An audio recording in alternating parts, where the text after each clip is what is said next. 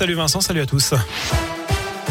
Et à la une ce lundi, l'épidémie n'est pas finie. Mise en garde tout à l'heure du président du conseil scientifique Jean-François Delfrécy, alors qu'à partir de ce lundi, le port du masque n'est plus obligatoire dans les écoles, les magasins ou en entreprise.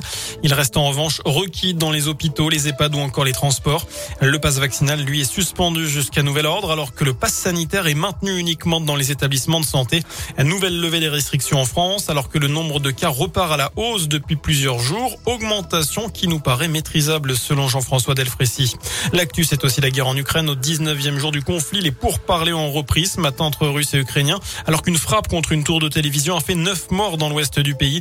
La France a envoyé quatre mirages en Estonie hier, alors que l'Ukraine réclame à nouveau de verrouiller son espace aérien, sans quoi les roquettes russes tomberont sur des pays membres de l'OTAN. C'est ce que dit le président Zelensky. Après deux semaines de conflit, le Kremlin annonce de son côté que l'armée russe n'exclut pas de prendre le contrôle total des grandes villes ukrainiennes. La guerre en Ukraine, justement, et ses conséquences en France, le sujet d'une grande soirée politique sur TF1 avec 8 des 12 candidats à l'élection présidentielle, mais pas de débat. Seront sur le plateau Emmanuel Macron, Anne Hidalgo, Yannick Jadot, Marine Le Pen, Jean-Luc Mélenchon, Valérie Pécresse, Fabien Roussel et Éric Zemmour. Émission en direct à partir de 20h20. En sport et en foot, le COP Nord déjà complet pour le choc face à Marseille à Geoffroy Guichard. Alors que la vente des places pour cette affiche était lancée aujourd'hui pour les abonnés, ce sera jeudi pour le grand public. Match programmé dans trois semaines le week-end du 2 et 3 avril.